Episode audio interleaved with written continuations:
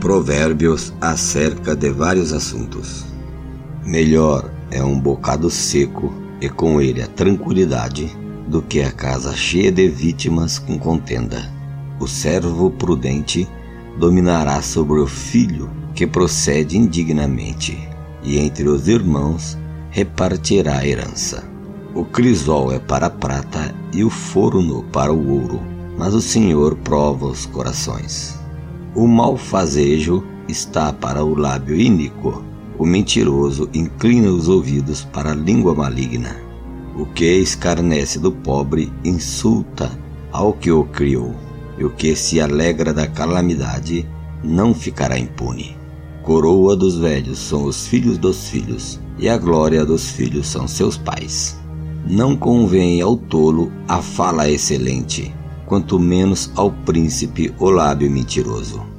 Pedra preciosa é o presente aos olhos dos que o recebem.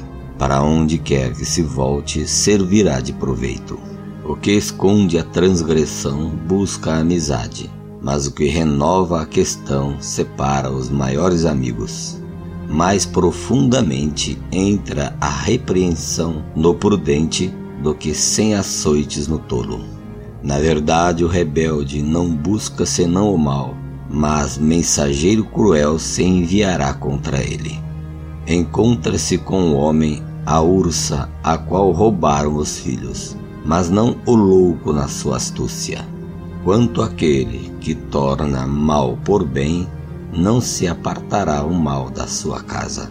Como soltar as águas é o príncipe da contenda. Deixa por isso a porfia, antes que seja envolvido. O que justifica o ímpio é o que condena o justo. Abomináveis são para o Senhor tanto um como o outro. De que serviria o preço na mão do tolo para comprar a sabedoria, visto que não tem entendimento? Em todo o tempo ama o amigo, e na angústia nasce o irmão. O homem falto de entendimento dá a mão, ficando por fiador do seu companheiro. O que ama a contenda ama a transgressão, e o que alça a sua porta busca a ruína. O perverso de coração nunca achará o bem, e o que tem a língua dobre virá a cair no mal.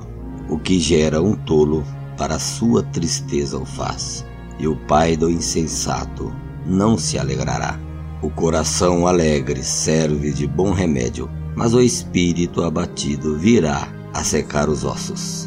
O ímpio tira o presente do seio para perverter as veredas da justiça.